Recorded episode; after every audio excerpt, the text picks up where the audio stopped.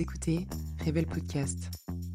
Que vous recherchez un moment d'inspiration, de réflexion ou simplement de connexion humaine, vous trouverez ici une communauté prête à vous accueillir.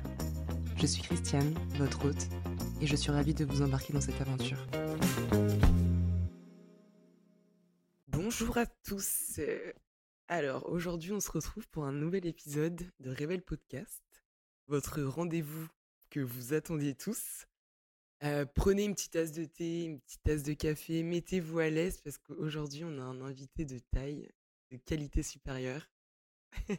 de taille, à titre informatif, je ne fais qu'un mètre soixante. taille, c'est... Grande par l'âme. Exactement. Non, aujourd'hui euh, j'ai voulu interviewer l'une de mes meilleures potes, hein, on peut le dire, que j'ai rencontrée, ça fait maintenant... Ça combien de temps? 2019. Ça va faire 5 ans. Ouais, 5 ans. on s'est rencontrés en master. Elle s'appelle Océane. Je vais te laisser déjà te présenter rapidement qui tu es, ce que tu fais dans la vie, ton âge, pour que les auditeurs puissent un peu s'imaginer à qui est-ce qu'ils ont affaire aujourd'hui. Ouais, j'ai jamais su me présenter. Déjà, merci Christiane de me recevoir.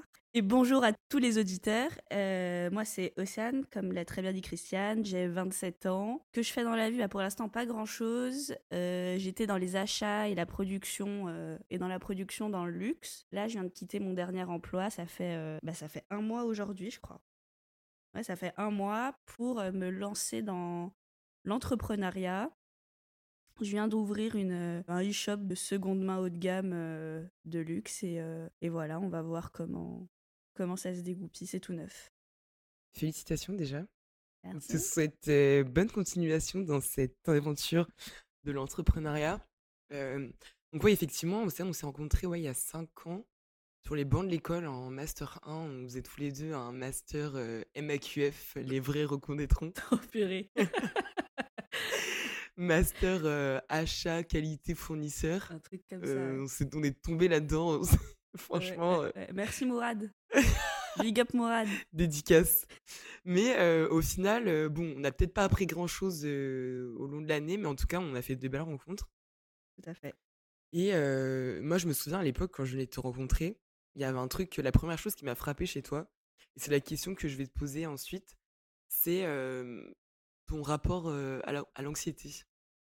Oh, ah ouais, ça t'a frappé? Ouais, parce que je me souviens, les premières impressions que j'avais de toi, c'était une petite meuf qui avait l'air grave sûre d'elle, qui, qui avait l'air de s'en foutre un peu de la vie, de prendre tout un peu, tu sais, cet aspect nonchalant, de prendre tout un peu par-dessus la jambe, de pas vraiment se soucier de quoi que ce soit, en fait. Mmh jusqu'au jour où on a discuté, je sais plus trop comment c'est venu sur le sujet, mais on a discuté et tu m'as j'ai compris qu'en fait, tu avais un rapport assez compliqué à l'anxiété, ce, qui n'était pas, enfin, ce qui n'est pas mon cas en fait. Et ça m'a beaucoup surprise, déjà d'une, parce que c'était pas du tout bah, l'impression que tu me donnais. Et de deux, parce que moi, c'était un, c'est un sujet que je, enfin, connais pas du tout, quoi, tu vois? Et, et donc, bah, aujourd'hui, moi, j'ai envie de te demander, Océane, c'est quoi l'anxiété pour toi déjà? c'est une super introduction. Euh, Sachez que c'est pas préparé, donc je suis impressionnée. Ça, tu dois pas le dire. Ah mince, non, tu couperas au montage. je, je blague. Ici, il y a que du naturel. Et tu couperas mon gros rire aussi. Euh, c'est marrant, c'est pas, t'es pas la première à me le dire. Euh, moi, je suis beaucoup dans le fake it until you make it parce que je pense que quelqu'un de très stressé et de très anxieux, du moins d'apparence, bah, on leur fait pas trop confiance à ces gens-là parce que Bon, il y a plusieurs euh, types de stress, mais il y a notamment un stress qui peut te paralyser, te faire faire n'importe quoi. Donc, je pense qu'on a, enfin non, je suis persuadée qu'on a tendance à plus faire confiance, plus donner de responsabilités à des gens qui euh, ont confiance en eux ou qui, du moins, donnent l'impression d'avoir confiance en eux. Donc voilà, c'est vraiment du fake it until you make it. Euh, et qu'est-ce que c'est l'anxiété pour moi? C'est hyper vaste comme question. Et moi, je suis quelqu'un qui me, qui me perd pas mal dans mes explications, mais je pense que ce truc-là, euh, il commence à mon rapport avec euh, la mort. en fait, c'est archi, archi deep, euh, un peu effrayant, mais mmh, c'est un peu le truc auquel je pense tous les jours et qui m'angoisse énormément dans et de tout ce que j'entreprends, dans tous les choix de ma vie. Bah, il y a ce truc qui me dit, bah là notamment, j'ai quitter mon emploi qui était très chouette. Je m'entendais très bien avec tout le monde. C'était très cool. Mais j'ai trop peur d'un jour bah de, de, mourir du jour au lendemain et de me dire bah voilà j'ai passé mon temps dans un bureau et de regretter quoi pour le coup moi l'anxiété c'est un peu à moteur aussi mais voilà ça m'handicape quand même dans la vie de tous les jours parce que je pense que enfin moi j'ai tendance à à penser beaucoup plus que nécessaire beaucoup plus loin que nécessaire ok c'est marrant parce que tu disais en premier lieu toi, ton truc, c'est fake, it until you make it. C'est-à-dire que cette, cette, perception que j'avais de toi, là, que j'ai décrit en commençant en disant que tu as l'air d'être une personne hyper confiante, hyper à l'aise, enfin, qui se soucie pas trop de grand-chose, c'est un truc que tu te crées parce que tu, tu es consciente, justement, que c'est peut-être, bah, comme tu as dit, mieux vu aux yeux de la société. C'est vraiment une espèce de, de, défense, en fait, une barrière que tu te crées pour pour paraître de la sorte Ouais, c'est exactement ça. Mais à long terme, je pense que cet exercice, enfin, t'es tellement dans un rôle que tu, tu le deviens un peu. Enfin, je suis toujours anxieuse et stressée, mais quand même moins que qu'à l'époque. Une fois que j'ai débloqué des trucs classiques mais nécessaires en société, à savoir un bon diplôme, une bonne école, des, ouais, voilà, des bons noms sur le CV, je sais pas, un, certain montant de côté, bah, ça m'a permis d'être un peu moins anxieuse et moins stressée. Mais, et aussi, j'ai, pour le coup, la confiance en, en, en moi, j'ai pu l'acquérir. Ce que je n'avais peut-être pas étant plus jeune, mais là, j'estime avoir une, une assez bonne confiance en moi, enfin, ou du moins de savoir plus ou moins ce que je vaux. Mmh Après, évidemment, il y aura toujours des situations dans lesquelles je serai moins à l'aise, mais ça, j'imagine que c'est tout le monde. Donc, ouais, c'est vraiment un rôle que je me suis construit au fur et à mesure des années et qui était nécessaire pour moi pour cocher ces petites cases pour bah, justement dormir mieux la nuit, quoi. Ouais. Ça se manifeste comment l'anxiété? Bah, moi, c'est un, un peu spécial. C'est quelque chose. j'ai eu du mal à en parler pendant très longtemps. Maintenant, je m'en fous un peu. C'est pas quelque chose que je crie sur tous les toits. Là, tu me le demandes, donc je vais y répondre. Mais moi, ça s'est déclenché par la dermatillomanie. C'est un trouble, je vais vraiment le vulgariser, mais c'est un trouble compulsif où tu te blesses, on va dire. C'est pas de la scarification non plus, mais tu vas t'acharner sur des endroits. C'est la dermatillomanie, du coup, ça, comme son nom l'indique, il y a derma dedans, donc sur la peau. Moi, j'ai commencé à me, à me gratter le visage, en fait. Dès que mmh. j'avais euh, une imperfection, ou même quand j'en avais pas, eh ben, euh, je restais des heures devant le miroir à, euh, à me hypnotiser, à me faire vraiment des trous dans la peau. Quoi. Alors que soit il y avait rien, soit comme les gens normaux, bah ok, t'as un, petit bouton pour X ou Y raison, bah tu vas le laisser et tu, tu vas continuer ta route. Quoi. Bah moi, c'était pas possible. Et après, après, ça s'est déplacé. Euh, j'ai commencé à avoir une psy spécialisée là-dedans. J'ai arrêté de me toucher le visage. Donc, ça, c'était euh, vraiment hyper cool parce que j'avais beau avoir ce masque euh, fake it until you make it. Bah, le visage, c'est quand même la première chose que l'on voit chez quelqu'un. Et moi, je le, je le bousillais, quoi. Mm. Donc, d'un côté, ce qui est très paradoxal, je cherchais vraiment vers cette image lisse. Mais mm. d'un autre côté, je, bah, je m'auto-sabotais. Mm. Donc, je, pardon, je me disperse. Je disais que j'étais allée voir une thérapeute. J'ai arrêté de me tousser le visage, donc ça, trop cool. Mais ça s'est déplacé sur euh, mes pouces. Ce qui est étrange, je sais pas si par mimétisme ou non, mais mon ex se grattait les pouces. Je savais pas du tout à l'époque que c'était de la dermatillomanie, que ce soit de mon côté ou du sien. Je Je mmh comprenais pas pourquoi il avait euh, euh, ce truc compulsif de s'arracher la peau sur les pouces, sur les dessus du pouce, vous voyez. Donc c'est pas, c'est, c'est de la peau. il y a, y a, rien à arracher, quoi. C'est, c'est vraiment là où il y a les, mmh, les jointures, comme ça qu'on dit. là où ça se plie, quoi. Ouais. Donc c'est pas du tout, enfin, c'est pas du tout un, un process classique. Et moi, j'ai commencé à toucher autour de mes pouces, là où il y a les, les cuticules et en gros, je sais pas, ça m'occupe l'esprit et ça m'aide à me focus. Ce qui, voilà, encore une fois, c'est, j'ai pas trop d'explications à ça, mais Ça Ouais. m'aide à, me rest- à rester concentrée et à m'ancrer dans un moment, en fait. Ouais. Parce que la concentration, c'est étro- étroitement lié avec euh, l'anxiété? Ouais. Enfin, euh, il me semble. Euh, En mais tout cas, du moins toi, de ton expérience, ouais, ouais. ça te, c'est quoi en fait Ça te permet de canaliser tes, tes pensées? Ouais, de me focus sur un point ou de ne pas penser du tout, Ok. en fait. De, ouais, de penser à rien et d'avoir juste ce truc compulsif euh, qui me fait perdre un peu la notion du temps. Plusieurs fois, j'ai été en retard parce que euh, j'avais une crise qui me, enfin, qui me paralysait, donc ça me fait un peu perdre la notion du temps aussi. Ça manque un moment euh, précis et ça m'aide à me focus parce que j'ai beaucoup de mal à me concentrer. Je cherche, je pense que vous l'avez compris, là, mais je cherche énormément mes mots parce qu'il y a plein de choses qui fusent en même temps, ouais. Mm. J'ai plein de pensées parasites, mais petit à petit, j'ai l'impression de m'en détacher.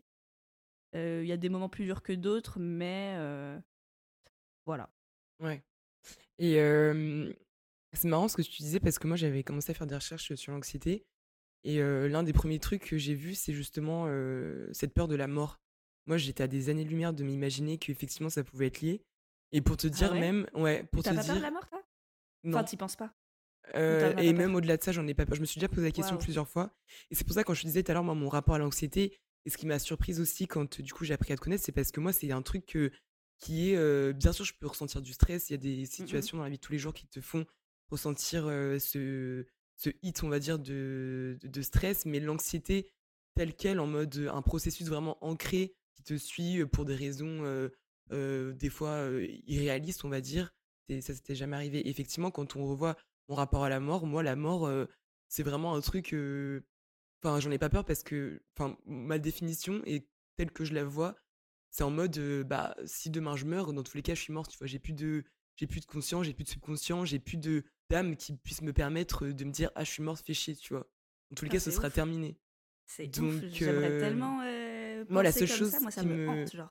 La seule chose qui me fait, enfin, qui me fait chier au- pour ma propre mort, c'est plus par rapport à mes proches et de me dire que bah ils vont être tristes de me perdre, tu vois? C'est vraiment ça Mhm. où je me dis, euh, ça me fait chier. Mais moi, mon rapport en tant que tel, euh, je sais que voilà, ça peut arriver et euh, effectivement, personne n'est à l'abri. Mais encore une fois, bah, je serais morte et dans tous les cas, qu'est-ce que je pourrais faire, tu vois? J'aurais, je pourrais plus, j'aurais plus mon cerveau qui fonctionne pour pouvoir être triste ou é- ressentir quelconque émo- émotion liée à ça, tu vois? Donc, je pense que la mort, moi, ce qui est plus dur dans la mort, c'est les gens qui restent, tu vois. C'est pas tant la mort de la personne en tant que telle, tu vois. Ah putain, c'est ouf. Euh, je t'avoue, je sais pas si c'est égoïste ou pas, mais j'ai jamais pensé au, au truc euh, des gens qui peuvent être tristes Ouais, pour moi. Mais non, mais c'est marrant parce que du coup, on a, on a... Et puis c'est ça, en fait, après, qui déclenche ce genre de truc, c'est parce que ton rapport et la, la manière dont tu, tu vois le truc est complètement différente. Et c'est pour ça, quand j'ai fait des recherches, j'ai vu, c'était euh, effectivement ce qui ressortait, c'était la peur de la mort. Et au début, j'ai eu du mal à faire le lien, tu vois. Je me suis dit, mais attends, comment c'est possible, genre Parce que pour moi, c'est vraiment... euh, euh, Enfin, je pensais même pas, en fait, que ça pouvait avoir un lien. Mais du coup, tout ça pour dire que, à quel moment est-ce que tu te souviens quand est-ce que ça s'est déclenché Quand, est-ce que tu as eu conscience qu'effectivement, c'était une peur? Honnêtement, je pourrais pas du tout retracer. J'ai l'impression que c'est depuis toujours, sachant que je n'ai jamais été confrontée à la mort. Enfin, il y a des gens dans ma famille qui sont morts, type grands-parents, mais c'est des gens avec qui j'avais pas vraiment de lien, donc c'est pas, j'ai pas ressenti de manque ou De trauma lié ouais, j'ai euh, pas, Ouais. j'ai pas connu tout ça, donc c'est ça qui est encore plus euh, étonnant, je pense. Je sais pas, j'ai jamais été, en tout cas, j'ai jamais été confrontée à ça, des épisodes euh, traumatiques liés à la mort. Ouais, je pourrais pas du tout retracer, mais en tout cas, je suis vraiment un peu régie par ce truc, quoi. Genre, euh, j'ai peur de passer à côté de, de, de plein de choses, de mourir avant. Parfois, je m'imagine être morte, c'est-à-dire je m'imagine n'être rien, parce que paraît-il que tout le monde n'a pas cette capacité. Je ne sais pas si c'est inquiétant ou pas, mais euh, moi, j'arrive à ne penser à rien. Mm. J'arrive à complètement vider mon esprit. Et donc, parfois, je fais le test, je ferme les yeux, je suis allongée dans mon lit et je m'imagine que je suis morte. Votre pote un peu Ah, mais là, j'ai le... j'ai l'anxiété au max, je m'arrête Ouais. très rapidement.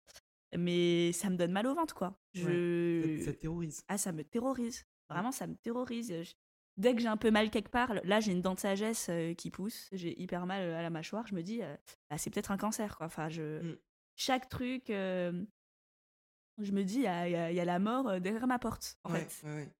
Donc en fait, finalement, ça, ça régit bah, tout. ta base de pensée, en fait, tu vois, sur, sur tous les niveaux. Et comme, comme je te connais, je sais qu'il y a un truc, et maintenant, ça fait sens, ce truc de, de se débarrasser, tu vois, du salariat, de pas être, d'être dans le monde corporate et de vraiment pas vouloir travailler toute ta vie. Au début, je dois t'avouer, quand les premières fois, quand on en avait discuté et tout, parce qu'en fait, j'ai l'impression que c'est un peu le truc à la mode et tout le monde se dit ça plus ou moins en mode, bah voilà, moi j'ai envie d'être mon propre patron. Mais mine de rien, il y a quand même des gens qui peuvent se complaire plus que d'autres, tu vois. Mmh, mmh, mmh. Et au début, je pensais que c'était un peu ce truc-là, un peu futile de, oui, bah, parce que c'est toujours plus excitant de se dire, ouais, j'aimerais bien être un boss un jour, machin. Et je pensais qu'on était un peu dans ce délire-là, tu vois. Et en fait, j'ai capté très vite que toi, c'était vraiment un. C'est viscéral. C'est viscéral, c'est vraiment du plus profond de tes tripes. Et maintenant, ça fait sens parce qu'en fait, c'est peut-être associé à une perte de temps de se dire que, bah, en fait, effectivement, la mort est derrière ma porte. Pourquoi est-ce que je vais aller m'engouffrer tu vois Je me dis, dans tous les cas, euh, je vais clamser, en fait. Je sais pas, ça va peut-être être demain, ça va peut-être être, euh, dans 10 ans ou quand je serai très vieille, mais dans tous les cas, je vais clamser. Donc, il faut que je trouve un truc pour pas me retourner dans quelques années ou quand je serai aux portes de la mort. Et... Parce qu'on dit que quand on va mourir, on voit sa vie défiler devant ses yeux. Mmh. Et moi, c'est ma hantise de voir une, vie de regret, en fait. C'est vraiment un truc qui m'angoisse à mort. Mais ouais, c'est vraiment viscéral. Enfin, pour vous donner un peu de contexte, moi, je me suis réorientée et tout. En réalité, ça fait. J'ai travaillé en CDI qu'un an et demi. Et j'ai fait deux ans et demi d'alternance. Donc c'est vraiment pas beaucoup d'expérience dans, dans le salariat. C'est vraiment pas longtemps. Et très très rapidement, j'ai compris que ça allait pas le faire. Très rapidement. Et au bout de six mois de mon premier CDI, vraiment j'en avais mal au ventre.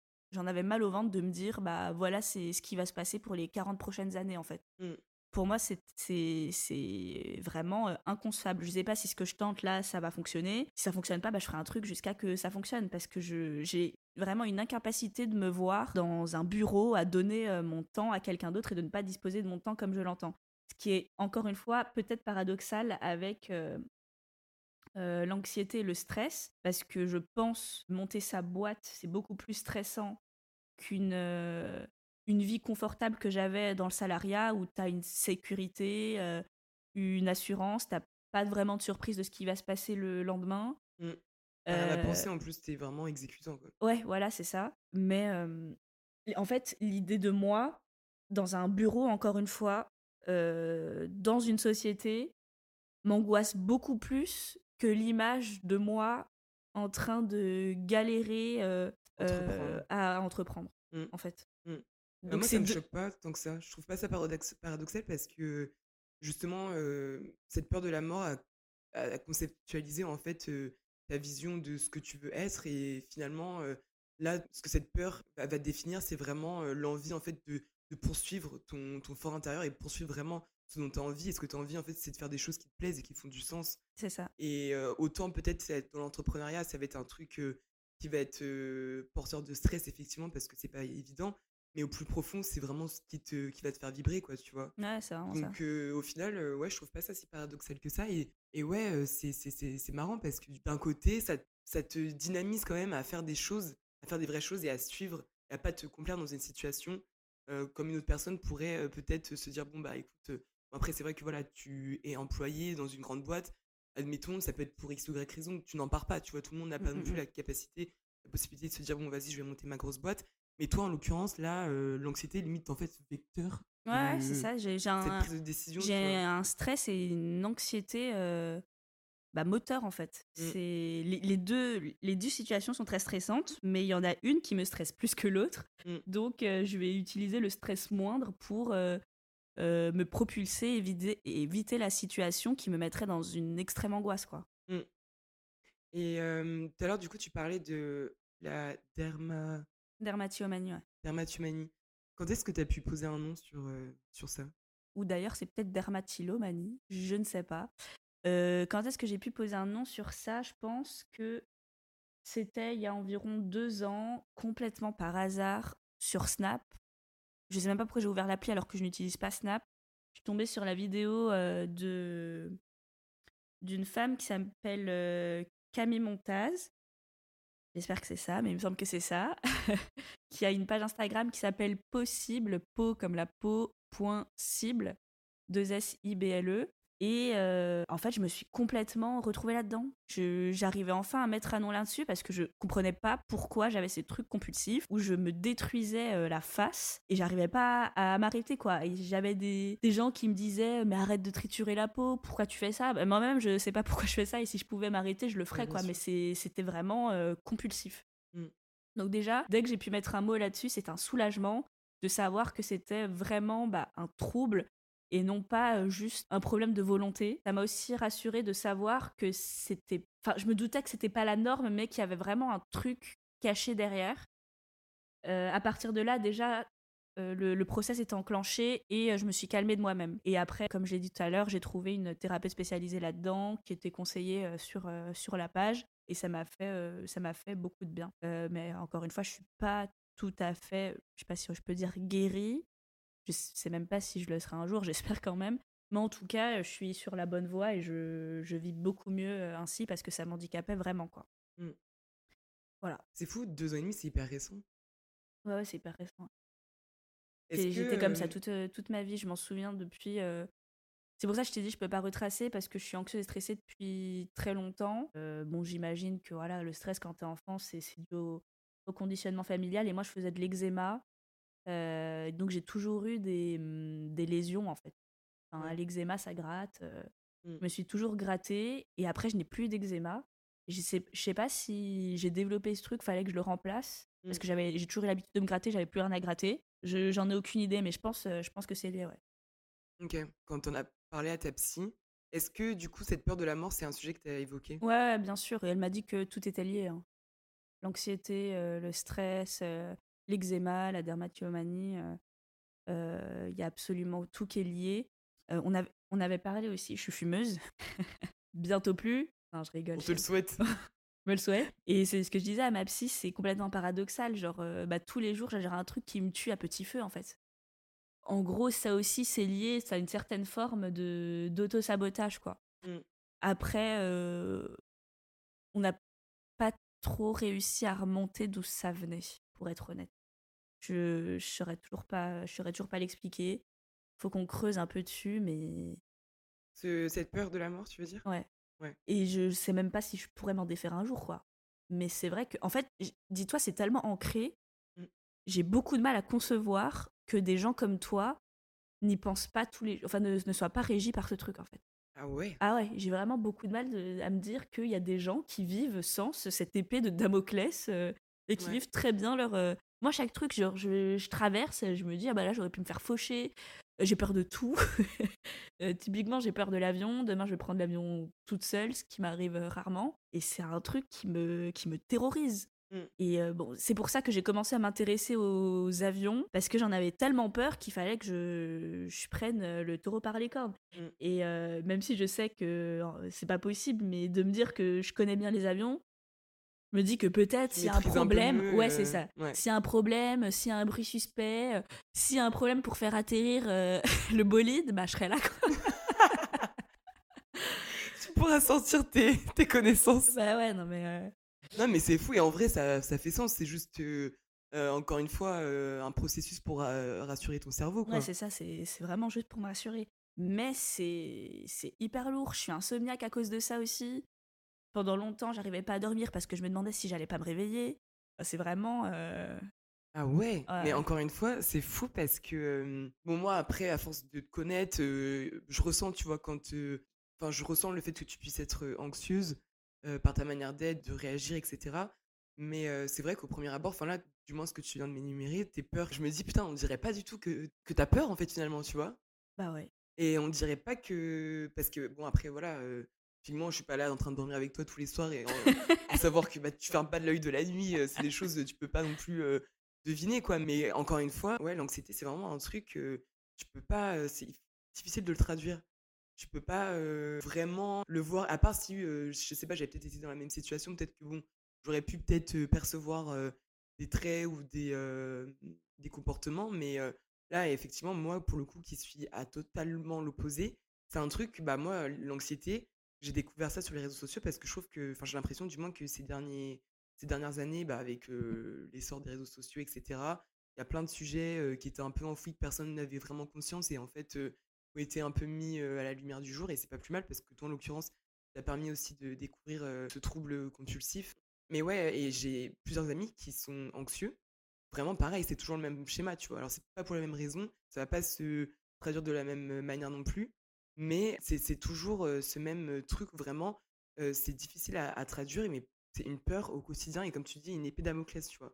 C'est un truc, tu peux pas t'en défaire et c'est ça qui, m'avait surprise la première fois et c'est ça que, bah, la raison pour laquelle je voulais les inviter pour qu'on en discute et vraiment comprendre ce process qu'il y a derrière tout ça et voir à quel point ça peut vraiment avoir un impact bah, sur ta pensée, sur tes prises de décision, sur ta, ta vision à long terme, enfin sur plein de choses en fait, tu vois. Mmh c'est pas seulement tu as une crise d'anxiété, voilà, après tu passes à autre chose, en fait, ça peut conditionner effectivement ton mode de pensée. Mais toi, aujourd'hui, quel est ton, ton rapport à l'heure actuelle avec l'anxiété Depuis que tu as été voir quelqu'un que tu as pu poser petit à petit, peut-être des mots, là typiquement l'explication de ton rapport avec ta peau, etc.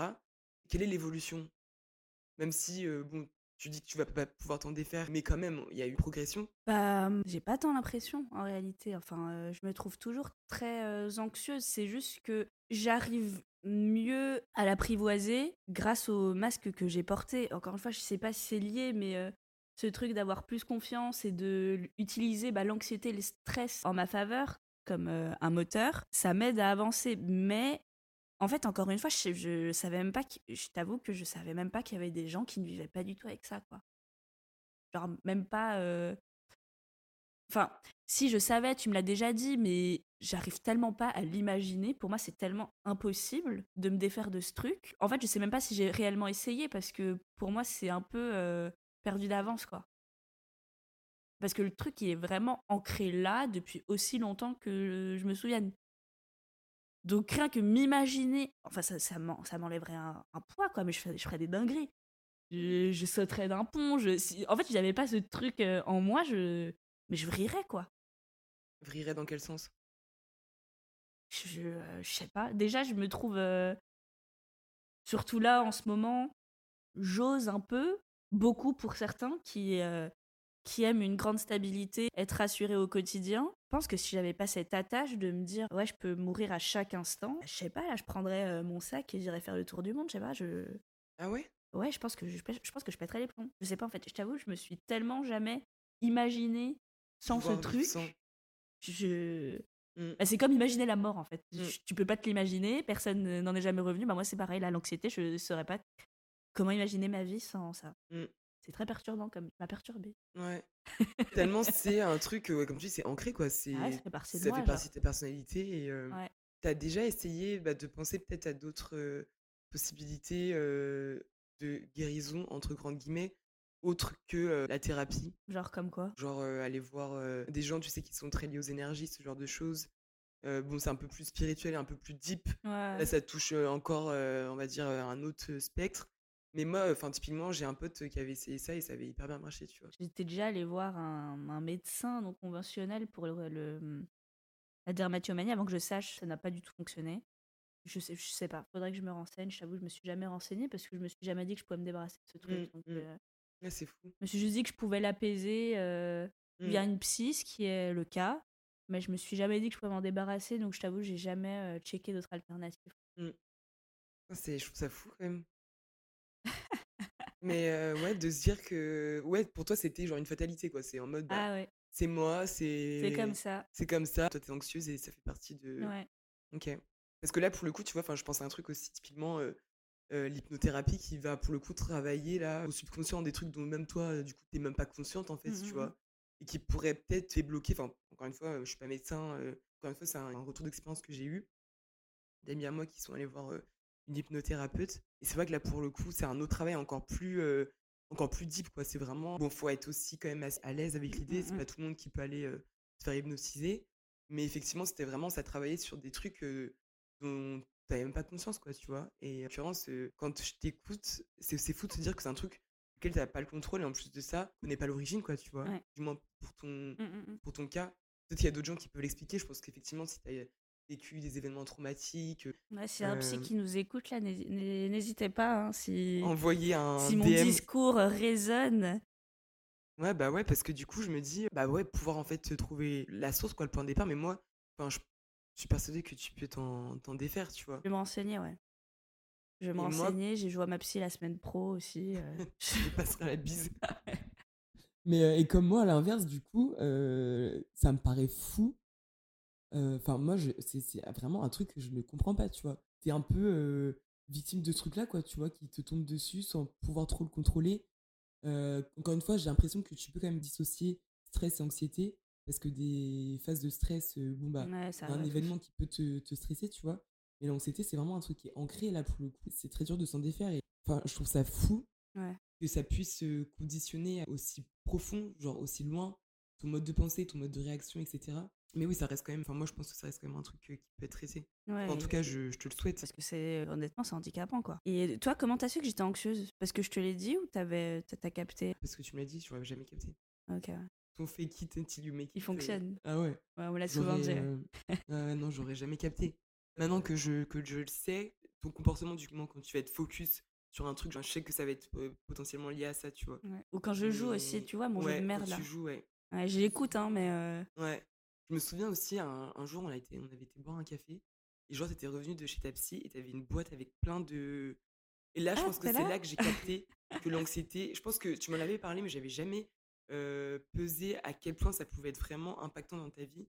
Et je pense que c'est la, première fois où j'ai vraiment capté. Et je me suis dit, euh, ah ouais. Et ça m'avait. Genre, ça m'avait trop marqué parce que t'étais revenu, t'avais une boîte plein de. ouais, des fidgets pour, euh, pour s'occuper les, les mains. Ça parlera à certains d'entre vous, mais en vrai, il y a plein de gens, je sais pas s'ils le savent ou pas, euh, mais enfin, du- en tout cas, moi maintenant que je sais que je suis anxieuse et que je dois m'occuper les mains, blablabla, bah, je repère plein des gens comme ça.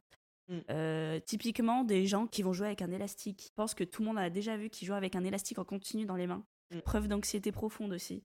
Ou avec un stylo, ou avec un briquet. euh, ce besoin de s'occuper les mains, c'est souvent ça démontre un. Soit c'est pour- ça peut être ponctuel ou non, mais euh, en tout cas ça démontre un état anxieux. Et moi j'avais une question, t'as déjà fait une crise d'angoisse? Mais encore une fois, plusieurs fois j'ai tapé sur internet parce que et la première question que je pose à mes amis qui font de l'anxiété, c'est euh, qu'est-ce que tu ressens? Qu'est-ce que c'est qu'une crise d'angoisse? Mm, mm, mm. Parce que je me suis posé la question plusieurs fois est-ce que j'ai déjà fait une crise d'angoisse? Est-ce que j'ai déjà fait une crise de panique? Crise de panique, crise d'angoisse, c'est la même chose Aucune idée. Mais c'est quoi une crise d'angoisse? Bah, une crise. euh, J'espère que je dis pas n'importe quoi, mais Enfin, euh, Du moins, toi, comment tu. moi j'en ai fait qu'une dans ma vie, il me semble, ou du moins c'était la plus forte. C'est la première fois que j'ai pris l'avion toute seule. C'était en 2015 pour faire un stage à Rome. Rome, euh, ville que je connaissais très très bien. J'y allais au moins deux fois par an parce que euh, bah, mon ex de, de cette ville, donc on s'y rendait, il y a sa famille là-bas, et on- donc on s'y rendait euh, très souvent, plusieurs fois par an. Donc c'était une ville que je connaissais très bien, un aéroport que je connaissais très bien, un vol euh, grand ciel bleu, hein, il n'y avait pas meilleur vol possible, c'est un vol qui dure quoi, aller une heure et quart, genre euh, c'était pas du tout euh, l'inconnu pour moi. Je sais pas si c'est parce que je prenais pour la première fois l'avion toute seule, mais en tout cas, à cette époque-là, je n'avais pas du tout peur de l'avion. J'adorais prendre l'avion. Mon moment préféré, c'était le décollage, mais vraiment, je me suis jamais dit que je pouvais avoir peur en avion. Donc, j'y vais très sereinement. Et euh, là, du coup, l'avion décolle, main moite, très très moite. Je commence à avoir les larmes qui coulent, je commence à pleurer en silence quand même parce que la tête haute, euh, on reste digne. En fait, j'étais persuadée, mais sûre, hein, sûre et certaine que mon heure était venue. J'étais sûre que j'allais mourir. Mais sûre, hein, euh, Christiane. Genre, je savais, là, c'était mon moment, tu vois. Euh, c'était même pas un élément externe. Non, C'était vraiment En plus, quand je te dis grand ciel bleu, il n'y a eu aucune turbulence. Le vol était nickel. J'étais sûre que j'allais mourir. Et apparemment, c'est. Enfin, je crois que c'est ça une crise d'angoisse. Et à partir de là, bah, c'est là où j'ai développé, euh, j'ai j'ai débloqué une peur de l'avion. Je pense que chaque fois que je prenais l'avion, j'associe mon, mon vol euh, à cet épisode. Ça va un petit peu mieux maintenant. Non, ça va mieux, mais euh, je suis toujours pas sereine en avion. Je peux pas dormir en avion, peu importe la durée. Alors qu'avant avant cet épisode, je n'avais absolument pas peur de l'avion. J'aimais, j'adorais prendre l'avion. Enfin, je sais pas, débloquer des peurs comme ça du jour au lendemain, c'est hyper étrange. pareil, je sais pas si c'est lié, mais euh, l'escalade. En première, je faisais de l'escalade en EPS. Et en terminale, pour le bac, je sais pas si ça a changé ou pas, mais il y avait des triplettes, tu sais, à l'ancienne. Mm. Donc, euh, trois sports euh, que tu devais euh, choisir là pour être noté euh, pour le bac. En première, j'ai fait escalade, j'étais trop forte. Et même, enfin, ça me saoulait les gens qui avaient le vertige, qui comprenaient pas, enfin, qui restaient bloqués sur les prises. J'étais là, mais si t'as peur, en fait, regarde pas derrière toi, c'est tout, mec. Donc, terminale, sur deux mois, bah, je vois une triplette escalade, j'étais trop forte, je prends. Premier cours d'escalade, paralysée. Comme ça, d'un Paralysée. Je, je, je sais pas, j'avais trop peur. J'avais trop peur. Et pareil, du jour au lendemain, ma, ma peur du vertige s'est déclenchée. Et la peur du vide, du coup, avec euh, l'avion. euh, Et ces deux épisodes-là, ils étaient à peu près dans le même, euh, même moment ou Ouais, bah, ouais, j'ai passé mon bac en 2014 euh, et le truc de l'avion c'était 2015. Donc je sais pas si c'est l'époque où j'ai commencé à devenir lucide, parce que vous savez, comme plus on grandit et plus on est conscient des choses, donc plus on a peur, c'est pour ça que les petits sont plus téméraires et tout. Mm. Je sais pas, ça, je sais, j'en ai aucune idée, mais en tout cas, j'ai développé euh, mes deux plus grosses phobies euh, Ouais. à euh, cette époque, quoi. Vers mes, mes 18 ans, en fait. En plus, de manière un peu inexpliquée, quoi. Inexplicable. Mais vraiment, Mm. inexplicable. J'ai pas eu de mauvaise expérience dans ni d'un ni Ah d'un ouais. côté ni de l'autre quoi. Ouais. C'est pas comme si tu vois j'avais pris l'avion, turbulence de ouf. Là, euh, je- trajet que je connais, aéroport que je connais, aller comme retour, météo au top. Pareil, l'escalade. Je connais mes camarades de classe, je connais mon prof de sport, je connais les prises. ouais. C'est le même lycée, il y a aucune raison. C'est et ça pour moi c'est c'est complètement euh, inexpliqué et inexplicable à ce jour. Et qu'est-ce que qu'est-ce que tu pourrais, euh, si tu avais des conseils ou juste euh, euh, un commentaire à faire passer à des gens qui peuvent se retrouver, peut-être qui écoutent cet épisode et qui ont déjà bah, ressenti ce genre de- d'épisode anxieux ou même qui vivent l'anxiété au quotidien, peut-être pour les mêmes raisons, peut-être pour des raisons totalement différentes des tiennes. Si tu avais un petit message à passer, qu'est-ce que tu pourrais conseiller euh Bah, tout d'abord, je dirais on est ensemble. Euh, et moi aussi, je suis preneuse de conseils parce que j'ai toujours pas trouvé euh, le miracle à ce jour. Je pense que pour commencer, déjà, voir un psy pour essayer de trouver la source, c'est chouette. Parce qu'il faut savoir aussi que je pense qu'avec ma psy, je suis pas hyper honnête. enfin, je dis pas. Je sais, en fait, je, je sais pas à quel point les gens racontent des trucs à leur psy. Moi, il y a des épisodes, euh, je sais pas, euh, que je peux considérer comme honteux ou extrêmement intimes. J'aurais du mal à dire. à libérer la parole Ouais, alors que je sais qu'un psy, c'est fait pour ça. Et puis j'ai tendance aussi à garder mes émotions euh, très en surface. Donc peut-être que c'est même pas délibéré le fait que je raconte pas tout dans les moindres détails, mais j'ai pris conscience il y a pas longtemps qu'il fallait peut-être que je le fasse en fait. Mm. Ça pourrait accélérer le processus. Donc déjà voir un psy, je pense que c'est bien un psy avec lequel vous vous sentez à l'aise. Parler, euh, Ouais, libérer la parole, Ouais, ne pas avoir ça. peur de... ne pas avoir peur. Donc c'est pour ça qu'il faut un psy euh, avec, lesquels, avec lequel vous êtes vraiment archi à l'aise. Et ça, c'est un truc qu'on le sent direct. Euh, avec la mienne, je suis vraiment euh, très à l'aise. hein. C'est juste que ça prend, ça prend euh, un peu plus de temps, mais c'est une psy avec le- laquelle je me sens vraiment très en confiance. Donc si déjà vous sentez un truc un peu pas ouf, c'est que c'est pas, c'est que c'est pas le bon. Et ouais, je pense que le ce truc d'auto-persuasion du fake it until you make it, ça peut fonctionner aussi, quoi. C'est une habitude à prendre. Mm. Et je crois que, je sais pas si je dis des, de- des bêtises ou pas, mais il me semble que le cerveau, il fait pas trop la différence entre euh, la réalité et le. Bon, là, c'est pas un rêve, mais, euh, mais ce qui ne l'est pas. Et que, euh, bah, force de se. Persuadé. Ouais, de se persuader. Vous savez, il y a aussi des gens là qui se disent des phrases dans, les- dans le miroir. euh, Mm. Ouais, ouais. bah, bah, bon, j'ai jamais réussi à tenir, donc je sais pas si c'est vrai ou pas, mais d'un côté, me m'auto-persuader de choses dans ma tête, rien que ça, enfin, de, ouais. de vouloir donner l'impression que j'ai confiance euh, en moi ou que, enfin, ouais, de, que je suis hyper sûre de moi, j'ai l'impression que ça a fonctionné parce que je suis. En effet, j'estime que maintenant, à 27 ans, j'ai une certaine confiance en moi. Je suis pas. Ouais, je, je suis assez confiance en. J'ai assez confiance en moi, assez confiance en mes idées, en mes opinions. euh, Mm. Et ça, quand j'ai réalisé ça, bah ça, ça, pour le coup, c'était vraiment aussi une délivrance, quoi. Ouais. Quand j'ai réalisé que, bien sûr, le regard des gens, il compte toujours un peu. Et puis, euh, ça, je pense que c'est vraiment genre le, le prime de s'en défaire. Il y a, il y a des Mm. gens qui doivent réussir. Je suis pas encore à l'âge, mais. Enfin, j'y suis pas encore, euh, j'y suis pas encore là, mais en tout cas, je- j'ai l'impression de m'en être défait beaucoup. Et c'est trop cool, quoi. Mmh, ouais, donc. C'était très euh, clair, mais. Si, si, en gros, ayez confiance en vous. Ouais, Essayez de vous auto-divulguer le bon mindset, les bonnes idées. exactement. Petit à petit, votre cerveau, il va prendre le pli, entre guillemets. Ouais. Et parlez-en, quoi. N'hésitez pas, même euh, avec vos amis en soi. Parce que, mine de rien, euh, ça peut débloquer des trucs, ça peut te faire prendre conscience de certaines choses, même si effectivement, euh, on n'est pas en train de dire que discuter, ça va régler l'anxiété, mais chaque euh, petit pas est toujours euh, un pas de plus euh, vers la victoire. En tout cas, moi, c'est ce que je te souhaite. bah ouais. Et puis vous pouvez trouver des gens qui partagent les mêmes choses que vous Mm. ou euh, des gens qui ne partagent pas du tout les mêmes choses que vous, comme Christiane par exemple et moi. Bah ça me rassure un peu de me dire que, en fait, je, je pense qu'avant aujourd'hui, j'avais pas réalisé à quel point bah c'était pas ton cas quoi, t'étais pas régi par ça. Et donc ça me donne un peu d'espoir. Et donc ouais, je pense parlez-en autour de vous, libérer la parole, ça, je pense, Communiquer. ouais, communiquer. Je pense que c'est c'est même pas un petit pas, tu vois. Je pense que c'est un grand pas. Ouais, Mm, Ouais, je pense que ça aide énormément. ok. Voilà. Trop bien. Et ben, on arrive à la fin de ce podcast. En tout cas, merci beaucoup d'avoir fait euh, bah, cet exercice déjà de parler de toi, de te livrer. Je pense que moi, je suis persuadée que, encore une fois, la communication, euh, pouvoir échanger, parler de ses expériences, ça peut toujours aider. Et euh, ça peut toujours nous apprendre même sur nous-mêmes. Donc moi, c'est vraiment euh, l'essence même du podcast, c'est parler, discuter. Et puis peut-être que, je sais pas, Camille qui est dans sa cuisine en train de faire la vaisselle, et ben cet épisode va résonner en elle. En tout cas, c'est le but. Mais voilà, avant de terminer ce podcast, j'aimerais bien que tu nous partages quelle est euh, la dernière œuvre, que ce soit euh, littéraire, musicale, cinématographique, euh, peu importe, qui t'a marqué de ces dernières semaines et que tu aimerais partager et pourquoi?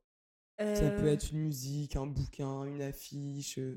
Un truc qui m'a marqué. Bah là, j'ai commencé un classique de la littérature. Je sais pas pourquoi je commence maintenant, mais j'avais envie. C'est Dostoevsky, donc euh, hyper, hyper connu.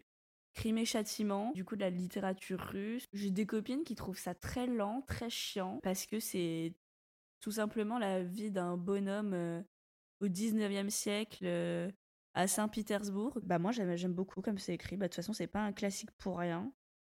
Ouais. Et sinon bah un peu boring mais ça fait deux semaines que je fais la teuf donc euh, j'ai pas trop vu de trucs hyper euh, j'ai pas trop vu ni trop fait de trucs hyper culturels. Non, mais t'inquiète, on te demande pas un truc hyper poussé, mais déjà, euh, la petite ref littérature euh, à checker. Ouais. Ouais ouais ouais. C'est vous allez peut-être me trouver chiant en lisant le synopsis mais suis peut-être un peu chiante aussi. Moi j'en profite pour me faire de l'autopromotion. si quand si quand ce podcast sort mon, le site n'est pas encore euh, shut down comme je, l'ai- quand je- comme je le disais au début euh, à l'intro.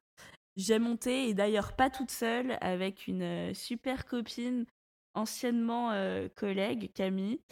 Euh, on a monté un super truc de seconde main et on a eu de l'aide de plein de copains. Ça s'appelle Tabac, T-A-B-A-C.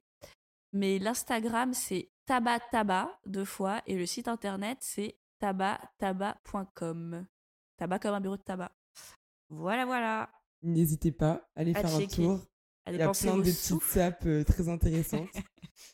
Et écoute, bah écoute, on te souhaite euh, le meilleur, euh, Océane, euh, en espérant que tu trouveras peut-être la clé de. Who knows?